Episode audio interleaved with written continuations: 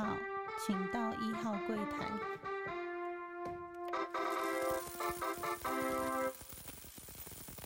大家好，欢迎收听初一十五，我是主持人 Q&A。那最近有一个感触，就是呃，很多人会应该会觉得说啊，你都一直在讲你自己的呃家人的故事啊，或者是什么的，这有什么好？呃，主要会会想要一直就是每一周都会大概更新一下家人的状态，是因为呃，很多人会觉得人生如戏，戏如人生，就是说你每天在看八点档的那些。剧情啊，或者是说看一些戏剧的剧情，然后加上最近常常看到一些呃对岸的那些影片，不知道为什么手机是跑出来，因为可能在国外的关系，它就一直给你导入，那会不小心瞄到一些，然后觉得都剧情都很夸张，但是后来想想说，呃，我们自己的人生何尝不是那么夸张呢？就是你当然你会有一部分是你自己的选择，比如说呃出国念书啊，或者出国工作，但你看中间。发生了呃我父亲的事情，然后发生了我母亲的事情，然后再加上我岳父的事情。后来呢，就算 even 就是你已经选择了一条呃不一样的道路，就是出国工作，那却也发生了岳母的事情。那岳母的就是在这一年内的转变又非常的大，然后造成我们举家搬迁，太太举家搬迁，然后来来回回，那就会觉得说，哎，其实这么夸张的剧情就是。呃，待会呢，可能再过几个小时之后，我就会去接我太太跟小孩，然后因为他们的班机就是会抵达嘛，那我去接他们，那就会突然就回想说，哇，这样子就是热烈的、很感动的，可以迎接他们的剧情呢，就在短短的不到两年之内，竟然要上演三次到四次。那小孩他们来来回回就是这样子坐飞机，已经就是加上加上要转机，已经坐了四趟。就来回已经坐了八趟，然后就是对他们来讲也是很新奇，但是我觉得也可能有造成他们一定的压力了，因为都要跟他交代说你一定要跟好妈妈哦，然后太太也会神经比较紧绷，然后对他们的态度也会比较强硬一点点。那但是小孩在这段时间，他们确实就是也长得很大。那他们在分离的话，每一个老师都有不同的做法，其实。因为他们等于是要暂时可能离开台湾的学校一段时间嘛，那太太有都我先就是先跟老师沟通，就是说，诶，他们这学期结束的话，可能会到什么会有什么样的状况啊？那如果我们要回来念书，要注意什么啊？然后都有先跟老师请教。那老大的那个老师就是比较属于我们一般的那种公立小学啊，帮他办欢送会啊，然后大家可以就是要觉得他很厉害啊，就是说他。一年前，然后呃，就是对一个国字都不懂，然后回来念书，然后，然后现在又要再回去找爸爸，然后他就是他的精神可嘉，然后希望同学给他一点鼓励。那老师，我太太也当然就是准备一些小小的礼物，然后让他带去学校送给同学这样子。那补他的补习班，就是他的那个安亲班呢，就又更盛大，就是帮他真的帮他举办一个欢送会。那他嗯，小学的同学呢，有写，竟然会有同学写了三张信纸给他，是就是他的很好的女生同学，然后写了三张信纸，就是跟他说，他觉得他勇气很可嘉，然后你是我的好朋友，然后希望你就是能够记得我，然后我们一定要再回来，你再回来台湾的话，一定要来找我，我们一起玩。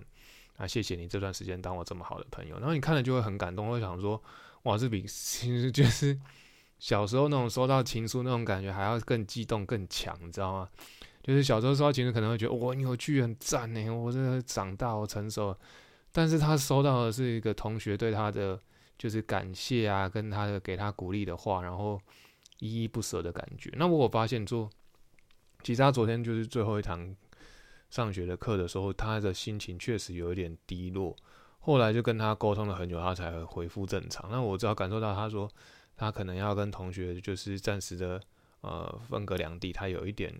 失落感。那我觉得这样也是很好，就是说他至少他知道要怎么样表达他的感情感，然后知道要怎么样抒发。那后来妈妈就是让他看，就是跟他把家里的一些就是食物啊，然后再给他们吃，然后再把家里的冰箱要清空嘛，然后就让他们就是。呃，进食了一下，他才心情就好像就比较恢复一些正常，然后会会笑。当然，我也有跟他讲一些搞笑，因为小朋友不知道为什么最近就是说你最近有什么好笑的话，然后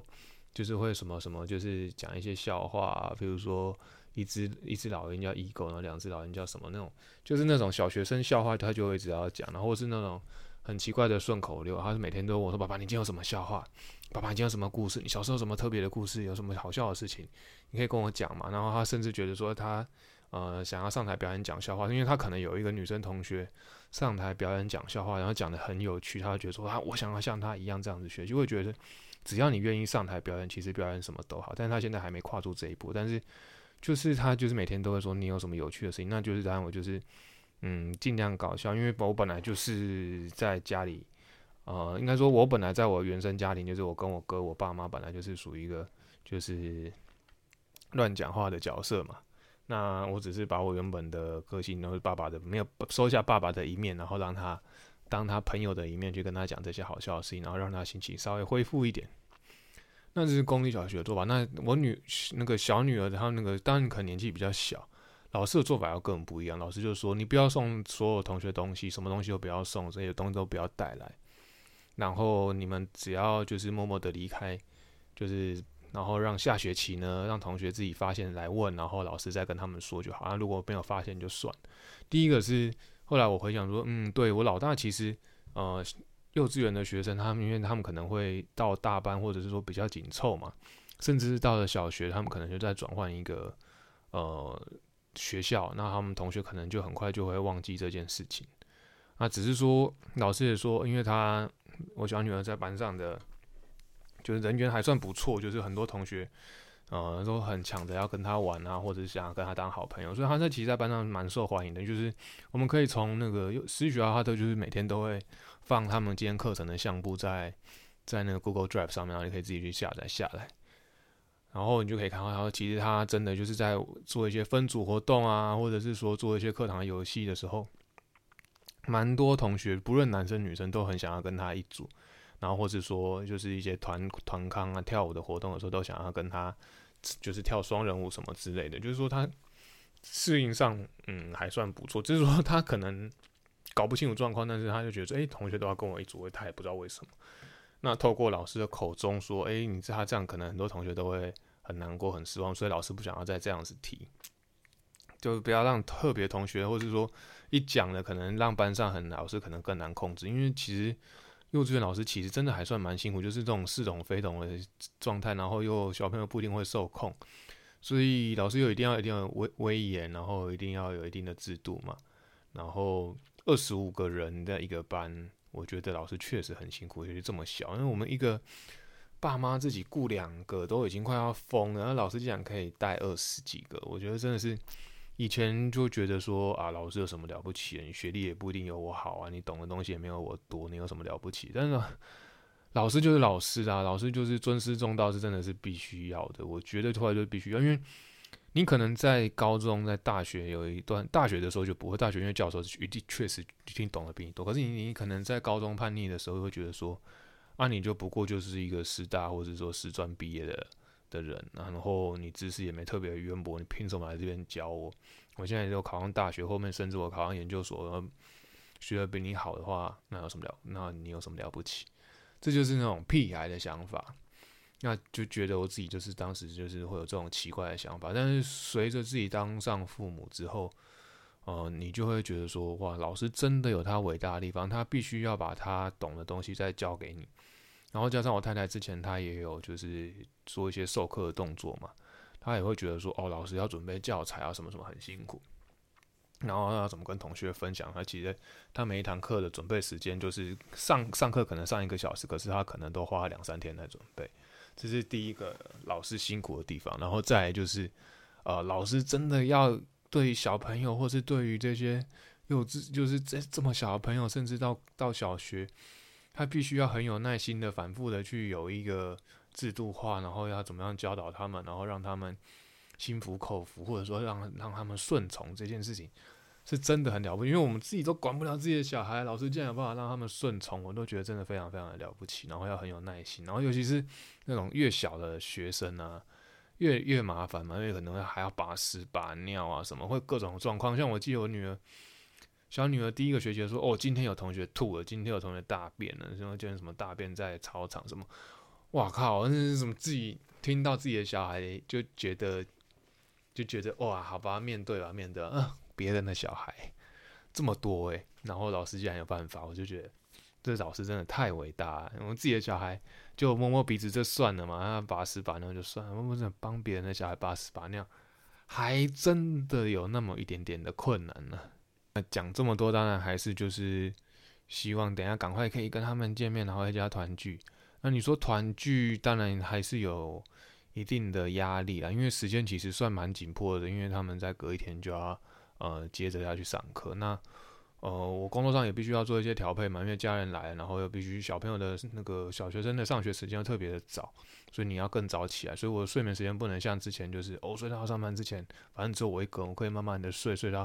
上班之前，然后再出发，然后每天还觉得睡不够。那我相信我如果现在就觉得睡不够，很累的情况之下，啊，他们来的话应该会更累。那我太太的话也有一些。有一些挑战呢，因为比如说加上他一个人要面对两个小孩，就是说大部分时间都在上班嘛，然后他还是要在就是国外要自己生活下来，呃，就是大部分的时间呢，只能有半天他都要自己处理小孩的话，他确实也算是辛苦的。然后他要做什么转变呢？因为其实说真的，就回到原本讲，就是台湾真的非常的食，比如说食材也非常的丰富，然后生活物质也非常的丰富。那国外其实就不一定是这么一回事，而且可能加上我们不一定会习惯，但我们已经就是在国外生活几次，当然算是习惯，我们知道怎么样存活下来。但问题是你他这次回台湾比较强，就觉得哇，这么怎么都那么方便，点一点什么就来了，没有就点。然后他走到哪都有便利超商嘛，然后全联啊，或者是那种家乐福这种这种就是便利量量饭店，也是到处都是这种超市，到处都是。那食材也都很丰富。那我记得我当年在呃纽约的话，其实食材也算丰富，但是你不一定会呃那么习惯他们的食材。譬如说有几个东西我就比较难难以理解，就是说，像他们黑豆啊、黑豆泥啊、红豆泥啊，就是会在很多的食物的配菜出现，但是这个我可能就真的就吃不惯。然后你说他们的肉燥，肉燥也会加加一些大红豆，或者是加一些黑豆，那个你我就是觉得怎么吃都还是吃不习惯。所以有时候你看到那些食材这么多，如果说那些超市这么大，它每次超市的规模也不输给我们，可是你会买的就是那几样，就是说。口味呢，真的是很难的。你说怎么样就怎么样，就说我当然可以接受，说啊，你可以，我可以吃汉堡，我可以吃披萨，我可以吃什么，这我都可以接受。我吃烤鸡、吃炸鸡，这些我都可以接受。那当你要自己煮的时候，你要用他们的食材煮出，就我们不可能在家里自己不太会自己在家里做炸鸡或什么的嘛，也不可能在家里自己做汉堡这些外食。那你要内食的话，就是要煮一道菜出来，可是它的食材又跟我们平常习惯的煮菜的东西都不太一样，所以这就是比较呃困难要挑战的地方。所以还是有想想还是有差异，也就是说你当然可以存存活下来，只是说他会觉得还是物资还是跟相对台湾比较起来就没有那么的丰富，或者是说没有那么的习惯，所以这也是一个。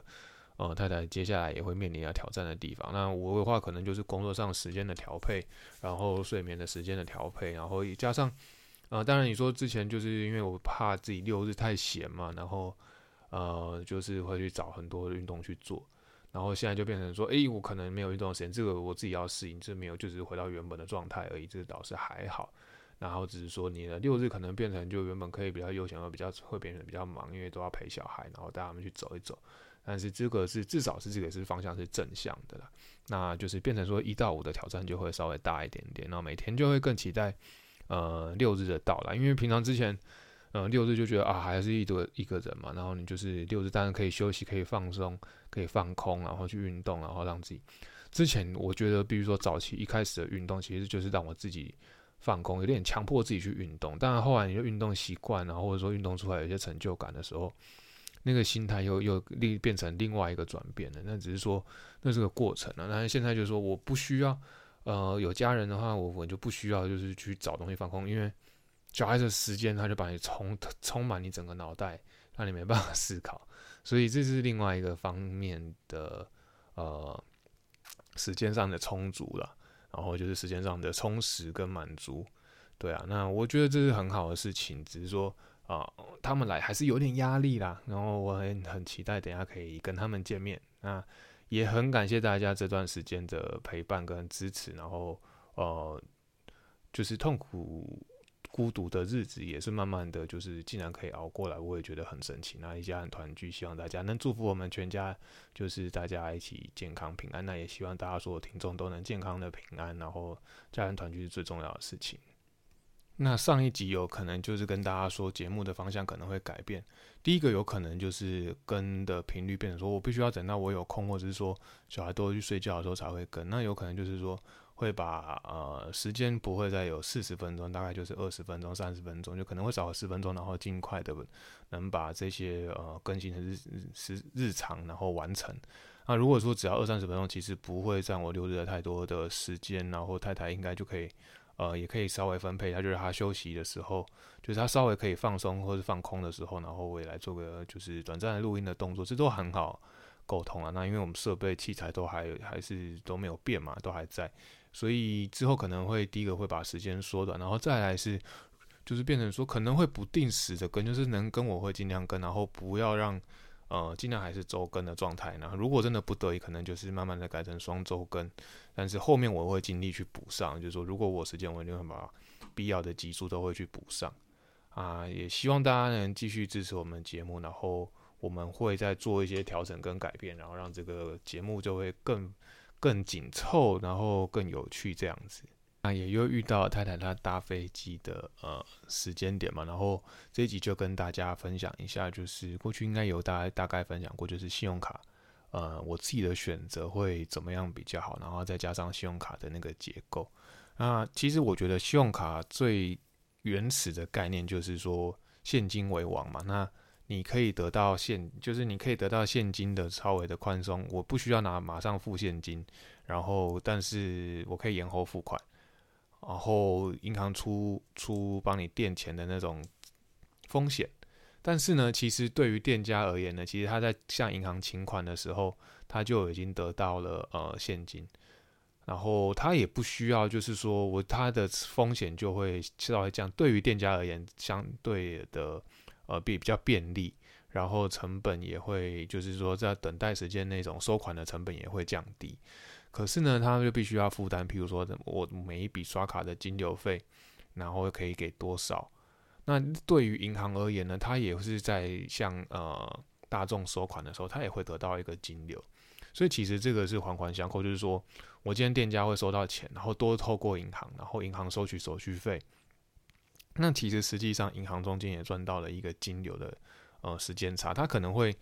呃在客户几天之后要付给客人，但是他其实钱。也会先进到银行去嘛？那如果是这样子，就是当然初期他可能需要一些前置的成本，然后去做这个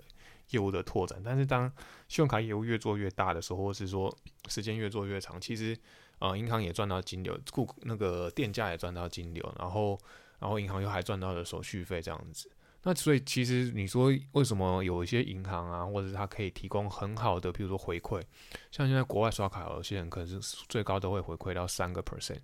就是因为他们可以赚取这些金流，然后有一些金流的费用。那加上呢，如果他可以掌握，因为呃说真的，他你要在一个刷卡机去装设的时候，其实你的钱呢，第一个是有手续费，然后。这些信用卡上，比如说 Mastercard，然后这些 Visa 或者是 American Express，他们会赚到一个手续费，他们算是金融服务公司。那银行端呢，因为它一定会有收到入款，就是说我今天假设举例，我是用国差银行的刷卡机，那他钱就一定会入到国差银行，就是说这个店家在国差银行开的呃户头。那这个户头就等于是说，他钱一定会放在那边，所以他钱放在那边的话，你就可以银行就可以做更多的运用，衍生的呃利益，譬如说我可以让他做更多的资金的规划，或者是说，如果说他跟有银行有借款的话，银行会知道说，诶，你的金流都会进到我家，所以。呃，我只要掌握到你的金流，我大概就可以看到你的收入，所以我可以再去用这些收入再去评估，说我有没有办法借你钱，然后来降低我放放贷的风险。那加上你都有钱留在这边的话，那我也不用担心你还不出钱来，因为金流掌握在我手上。所以其实整个环环相扣下来呢，银行有时候会可以给你到很多的回馈，呃，也是有它的道理啦。那并不是说它一定会免费给你使用，而是说它背后创造的利益价值其实是还蛮高的。那国外当然就是因为还有是收取一些国外手续费，那他只是说我少赚一点，但是我还是有其他的呃收入可以来来 cover 嘛。而且你要刷到，其实说真的，你要说赚到这个三趴，它一定通常会有一定的限制，譬如说你的总月消费金额要多少，然后或者说你的本身在这间银行的利益贡献多多少。其实所以其实羊毛还出在羊身上，就是说银行也不是说。阿呆傻傻的，然后一定会给你这么多爬数，或者说他必须他一张卡新上市的时候，他必须要把这个基盘扩大。那一个产品新产品新上市的话，它必须要有些前置成本，所以这些前置成本，就我刚刚讲，它有需要前置成本的话，它一开始就前一年呢，或者是前两年可以给你三发，但后面的话，因为这张卡如果没达到效益的话，它当然它的优惠就会渐渐减少。譬如说中差银行。早期的那个跟我们的手机通讯软体合作那张卡片，其实早期的优惠真的很高。比如说我有时候会收到五趴十趴，然后后来再慢慢降三趴两趴，现在变成零点五之类的，或是甚至只有一趴。那你当然会觉得说，这就是说现在这些通讯软体的支付都非常的方便。那所以它其实它也不需要，它你的仰赖度已经很你的。仰赖程度已经很高了，那他也不需要再提供这么样撒谎眼的回馈，你才会使用，而是说你就是就是会用嘛。那加上最近看到一些有些 p a r k a s 他们来玩那个什么抽信用卡，然后去付款，你看这张卡也会又跑出来，所以表示说这张卡还是有它一定的市场的存在。然后像我自己呢，除了自己本身的呃用的卡片，其实还算蛮多的，就是我只要有开户的或者我比较常用的户头。我就会去看他们家哪一个卡片比较好，然后我当然就是因为跟太太就是爱世界走走嘛，所以我们都还是会选就是里程回馈。那没有里程回馈就是走找现金回馈，就是说我今天刷呃所谓的呃电子支付的部分都有会比较高回馈的话，我都会使用这个部分。那我必须说，我还有在办一张美国运通的卡片，这个是已经一段时间了。那早期是收到那个美国运通的邀请嘛，然后。才会去用它的优惠这样子啊，因为它的在里程上的回馈其实让我觉得还蛮实用。之前应该有跟分分享过，那它就是说，他们现在也不太限航空，就是说只要航空公司，呃，市面上航空几乎都有，除了那一个什么 Capital One 还是什么 One 的，那天上一次有跟大家分享，但是现在忘记。那没有以外，其实大部分他们都有。然后还有亚洲万领通没有的话，然后其他的航空公司系列，那我们就可以挑航空公司系列嘛，然后。去做一个里程的回馈，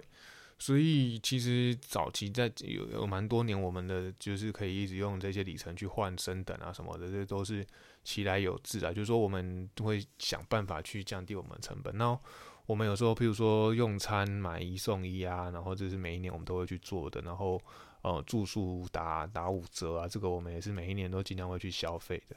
然后加上现在在国外，他国外刷卡的话，因为你有时候还是会必须就是想要刷台币，想要刷美金，然后有时候台币汇率比较好的时候呢，那你就会想要刷台币嘛，然后也比较便宜，那你就会用刷的，然后刷台币的卡片。那加上它国外消费，虽然说它有扣手续费，但是它又会在呃加倍回馈给你，所以里程的回馈呢，那跟累积就会加加倍的迅速。所以一年我们的消费金额都还算有一一定的消费金额，然后去达到这些里程。然后最近的话，就是这几年虽然说一直有在搭飞机，但是这些里程也都暂时都没用到，因为就是有些原因啊，然后加上我们现在待的地方它没有，有些航空公司没有飞，所以也一直都没有去换。对，然后这个部分就是说，希望大家还是可以自己找到自己最适合，就是说，呃，你如果很喜欢现金回馈的话，就去找尽量现金回馈，但是要记得就是说，它这。尽量去找他说，诶，这个回馈是不是常态？那网络上其实也很多那种分析回馈的点数的那个卡片的那些网站啊，或者说他们会有一些写一些专栏啊，我也都会参考。只是说他写的东西大同小异，就譬如说你也很容易看出来说这张卡片如果是新的的话，那他就因为我不会是像那种真正那种很厉害的小资主，他们会去分析啊，我这段时间用这张卡片，那明天用这张卡片，那。对于我年轻的时候刚出社会就可以觉得想要办一一堆卡片，那现在就因为常常有迁徙的 问题的时候，我就会尽量把卡片都剪掉，然后让自己的卡片尽量单纯啊。那除非譬如说，啊，今天我要去 Costco 消费，我必须要 Costco 卡，那我才会办 Costco 卡。那或是说啊，最近比如说有新宇航空的部分就比较有可能会搭到，那当然我就会去办他们的卡片，只是例例外啊，就是这自己的追求，然后就看你追求的是什么，然后不要尽量把卡片都简化，因为你集中刷卡在几张的时候，你会达到你的效果。那加上像我之前都会就是有比较常在外面要停车嘛，因为小孩要接送啊或者什么，就变成很有开车习惯，所以我也会去找说就是有比如说有哪几个。停车优惠啊，然后有些是呃两个小时，有些是三个小时，所以大家也可以去抓住自己的消费金额如果有到的话，那就是可以往这个方向去走。然后有一些卡片，它就是不论是它就是那种综合的回馈很好，那也去可以去看。然后，我综合回馈都好像是之前听说国差银行有那个什么什么。什么转转啊，就是说你现在可以用这个优惠，明天可以选择那优惠，然后后天可以选择这优惠，然后都回馈都还不错。我不知道那个到底怎么样，因为其实我张卡，但是因为我是配合之前 cosco 用的嘛，然后他把我转到那张卡，但是我实际上还搞不清楚他到底要怎么用会比较好。然后因为也就是他转到那张卡之后呢，我也都在国外比较多，所以也还没再去暂时去研究那张卡片要怎么使用会比较好。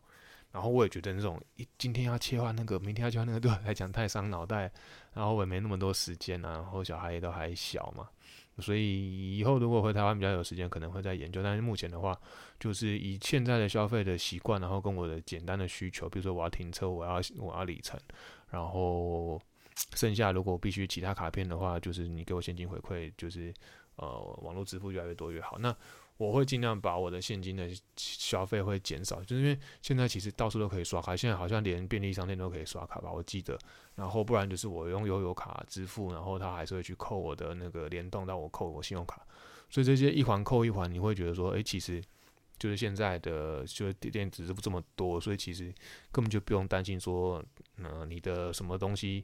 呃，累积不到或者什么的，其实你把你日常生活的消费都把它就是用成信用卡的话，其实对自己有一些回馈，有一些帮助啊。因为我刚刚讲现金为王，所以有现金产生金流的东西，它一定会有一定的成本，那它也有一定的回馈，所以不用白不用。那你自己去领现金，有时候搞不好还被收手续费，所以你真的现金付给人家的时候，其实你会觉得自己比较伤。所以这就是为什么我们一直还是用信用卡的原因。来到了致敬 podcast 的时间，那这一集呢，其实是呃，应该算是 YouTube。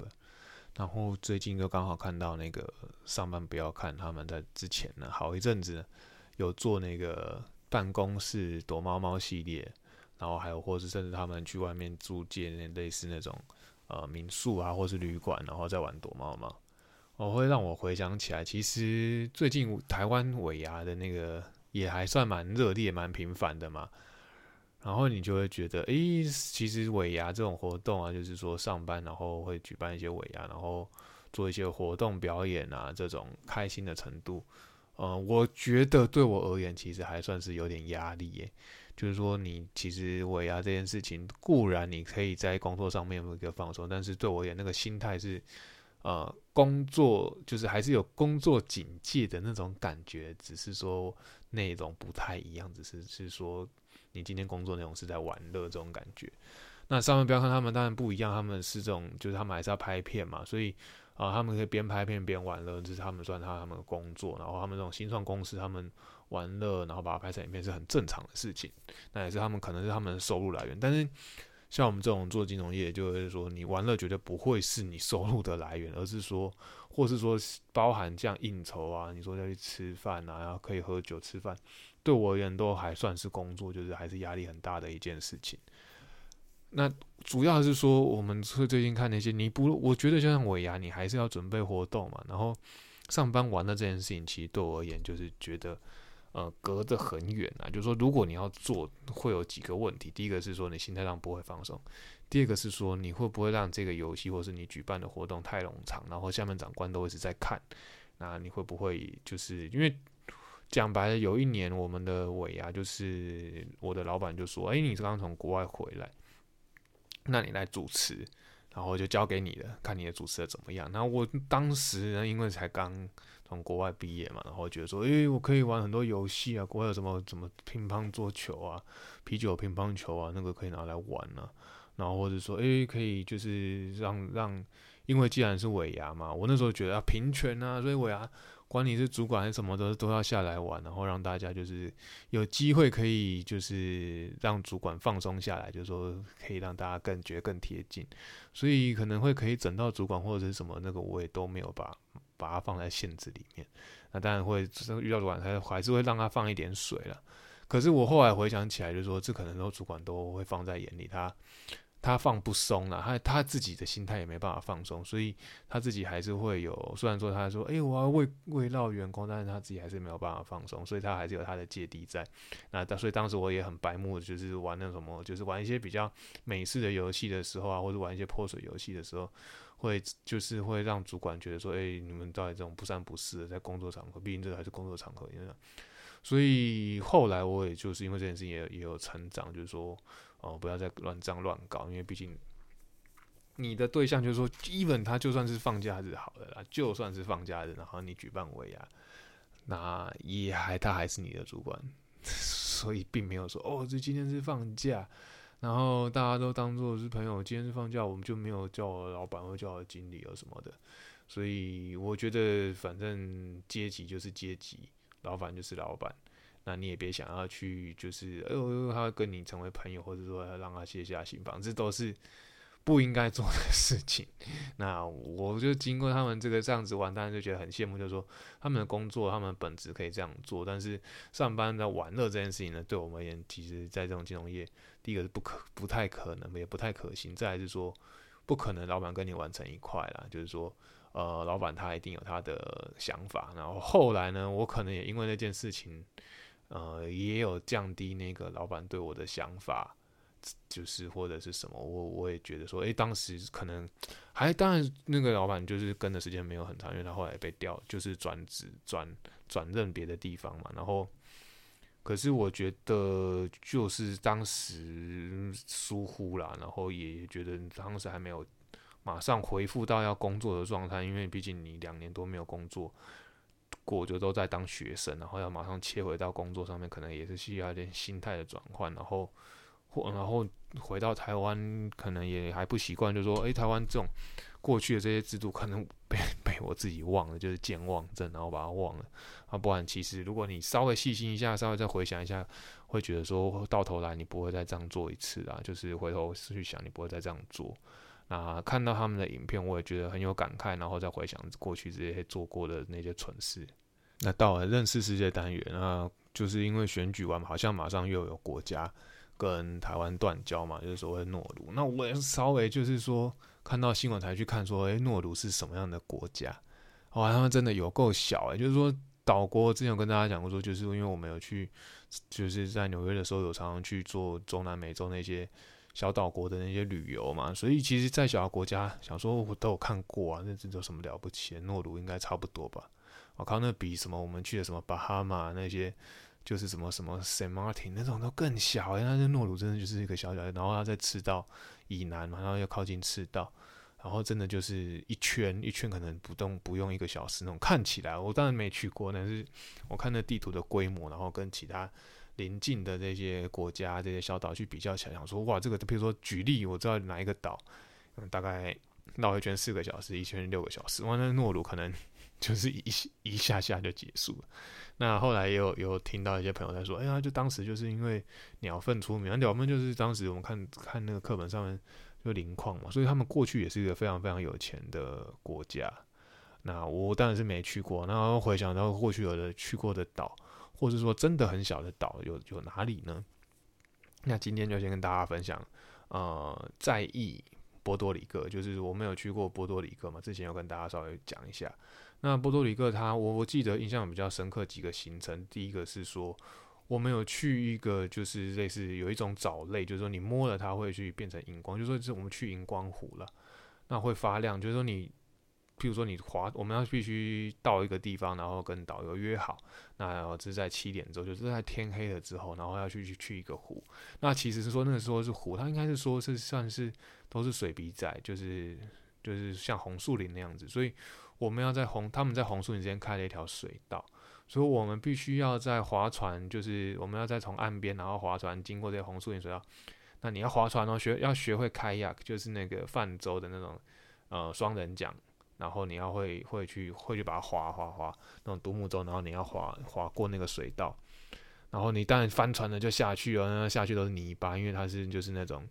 呃淡海水的交界处嘛，那下面一定都是泥巴，因为想水笔仔，我们看到它长在哪里，然后那红树林长在哪里，那就是那个状态，就那种泥巴泥巴状态，就像沼泽那样。那我们就在划船，大概划了十五到二十分钟之后呢？会到就是水壁在围起来的一个湖，那那湖就是说它完全没有光害，它必须要完全没有光害。那你当到了那个湖的时候，你会发现，因为它的水中其实有一种很特别的微生物，所以你当桨一碰到水的时候呢，那个水就会发光，那就是说那那个微生物就会发亮这样子。那你手下去的时候呢，它一样，就是说你摸那个水，然后那个水就会就是会有发生荧光荧光的亮光。好，非常非常特别的体验。第一个是说，你必须要学会划 kayak，就你要学会划那个划船。然后，但后来我们也还蛮多机会遇到这件事情。但是那就是说，你要两个人讲好，不然你会一直旋转，或者是倒退，或者一直撞到旁边的水壁仔，或者是脸就会被那树枝打打到，这样子就各种各种的，就是狼狈跟糗啦。然后，如果你真的滑到那个湖中，就是我们经过那些水壁仔隧道之后，然后到那个湖中间的时候呢，如果你在湖中间，那水就比较深。所以你一定都是有穿救生衣，如果你真的翻船的话，那就糗大。然后再加上你可能两个人没有协调好，又滑错边，那可能越滑越远，你只会是让自己越滑越累而已。那你真的不行的话，当然会有人来救你，只是那真的很糗。他可以把你扣起来，就是一船扣一船，然后他，但可是第一个人就会很累。然后加上如果后面的人又没有滑得很好的话，那那些船全部打结，就会更一团乱。所以他当然还是鼓励你自己要自己滑。那整趟行程大概。两个小时吧，我们大概我记得印象中是大概七点到，然后滑完之后大概九点，所以他从事前的教你怎么滑，然后教你就是穿救生衣什么什么的，然后然后经过那个隧道，然后让你在那个湖中间，然后慢慢的欣赏这个。特殊那手机我记得是照，当时的手机照不出来的，那你也不太可能带手，因为手机当时没有防水那么厉害嘛，然后。如果你真的翻了，就翻了，你知道吗？就是 翻了，手机也翻了，就就也不一定，第一个不一定找得到，再来就说手机泡水你也坏了，所以你绝对不可能带着手机在身上，所以也没有办法，就是说我把那些那些漂亮的景色啊，或者是说很神奇的那种，在无光害的地方去半夜，然后去划那个独木舟的状态。就是非常非常多综合非常多的体验，就是说，第一个是半夜划独木舟，再来是说你看到那个浮游生物是，你去摸到它，然后就会发亮，然后那个就是它发光的湖，然后而且还是荧光的，就是觉得很绿色那种荧光，所以很漂亮很漂亮，然后非常难得的体验，只是说回来真的累爆，然后刚好又快到的时候又下大雨，所以你就会显得超级狼狈，然后全身都是泥巴，然后都是水啊，然后有时就全湿。然后下雨的更麻烦，是说那个独木舟到底会不会淹水，会不会翻掉？这都是其实回想起来，当时也是就是说年轻才会做这种事啊。然后这么暗蒙蒙的情况之下，你要去划那个划那个独木舟，又没划过，那这就是体验啊。就是在年轻的时候能做各种尝试、各种体验，真的是很大胆，但是也真的很棒，就是会成为你一辈子的回忆。那后来呢，我们还要讲到另外一个小孩，就是说波多黎各它周围其实有两个很漂亮的岛，第一个叫。Colabra，然后另外另外叫 Colabrita，那这两个岛呢，就是他们周围就是算是那种有一个有有饭店，那就是说它的周围的海滩，就是说它是离岛，有点像是说哦，今天 Puerto Rico 是台湾的概念，然后我再去小琉球，再去金门、马祖那种感觉，然后只是说它那个岛真的很小，然后就是说可以就是就是有一个观光饭店在上面，剩下都是海边，然后很漂亮海边，或者说都是都是树丛这样子。那我们就是有去，第一个是说他先把我们开船开到那个岛附近，然后他会看海况，他觉得如果今天的海况不太好的话，或者是说今天不够漂亮，他就让我们很幸运，听说就是说那个去那些离岛也是运气运气的，就是说今天如果海况不好，或者今天没有看到什么鲸鱼啊，或者说今天没有看到海豚，他们就会就会直接回家，只是让你在那晃晃了的感觉，或让你在那浮潜而已。那我们那趟其实。呃，运气还不错，两个岛都有去，然后他都有放我们。就是第一个是去，我们好像在 Colabra 的时候，就是我先下去海滩走走，然后照几张相再上来。然后到了后来就把我们继续就拉到了 Colabra。哦，对，船上他们都会配吃的，就是会有自助餐，会有饮料，然后饮料是是那个 pinakota 就是那种有椰奶口味的凤梨汁，然后是白色的，然后也常常很做成调酒嘛。然后后来 Pina Colada。就是很好喝，就是我们第一次喝到为之惊艳，就是我们人生第一次喝到 Pina Colada，就是在那艘船上。然后他也提供类似半半自助餐呢，就是他可能在船上，就是还没在靠岸的时候，他们就已经准备好，然后加热，然后在船上，然后大家就围成一圈开始吃这样子。那我觉得后来到了 c o l e Brita 的时候，我们有一个 困难，就是说他把我们放去浮潜，就让越来越大，越来越大，越来越大，然后导致我们差点回不，就是游不回来，然后被一直被海流越带越远，越带越远。那看起来都风平浪静，但是那个海流暗流真的很大。然后，当然，那个海真的非常漂亮。就是说，你怎么这样在跟着那条船旁边照相啊，什么什么，怎么照都漂亮。那个就是真的传说中 Tiffany 蓝。就是说，我当然有看过其他人去那个，就是一些小岛的影片，但我就觉得没有，到现在还没看过，就是水有像中南美，就是呃波多黎各那个 Co Co de Brita 那么那么漂亮的海，那么蓝。看。我们最后划不回来，好不容易就是四个人同心协力，就是一个拉一个，一个拉一个，然后慢慢就是回到船船上，船边，然后最后呢，要就说你从船边，然后也要上船嘛，然后当然船也是上上下下，所以算是游艇了。然后你要上那个游艇的时候，其实就会有些难度。然后我太太就是在那上上下下的其中，然后又被海淹掉，然后我在上面，我已经上去，然后我在船上准备要拉她。然后准备拉他一把的时候，突然看到他头被淹掉，就狂笑，就想说，因为我认认知啊，就觉得说，哎，你有穿救生衣，反正等下就会浮上来嘛，然后觉得很好笑，怎么会你这样救我？然后嗷，然后然后就再浮上来，然后觉得超好笑，超好笑，然后就狂笑。后来他对这件事情到到今年都还就是十几年过去，到现在还在骂我，就说我真的很危险，那个很可怕，我再也不要去游那个什么什么。然后到现在还不准我去，呃，譬如说浮潜或什么，就是因为那一次的经验，然后他觉得很可怕。所以他就会说，都是你这样子，怎么还笑我？都我都觉得我快要游不回来，然后都快要被灭顶了，然后你还在那边笑，然后这一件事一点都不好笑。然后念了十多年，所以后来我也就会汲取教训，就是说一样的白白目嘛，年轻，然后白目，然后觉得那很好。其实说真的，就是他说很危险，然后我还没有马上去下去救他，把他先推上去，我自己还是我想说，我先上去再把他拉上来，应该会比较快。然后这样我就把他放，而且那个时候已经是我太太，然后还这样乱搞。然后就当然就很对不起他啊，也是造成反省。然后只是说我们在很很幸运的有去这两个小岛，然后看到那种就是有浮潜嘛，然后有游泳，然后看到很多很漂亮的鱼，然后真的是就就是世界上真的很大，然后那种看到那种不一样的海，然后自己亲身下去游泳，然后走那种沙滩，那个那个是比那个海电影沙滩更漂亮的海，就对，所以。我觉得就非常非常的值得。那我相信一定有一些影集或者有些电影在那边拍过，然后也大家也可以去找找看这个两个岛 c o l a b r a c o c o l a b r a 跟 c o l a b r i t a 然后让自己也为之惊艳一下，好吧？那这节节目到这边，希望大家会喜欢我们节目，我们也努力做分享，然后未来也期待与大家以新的形态跟大家见面。然后这集就到这边，谢谢，拜拜。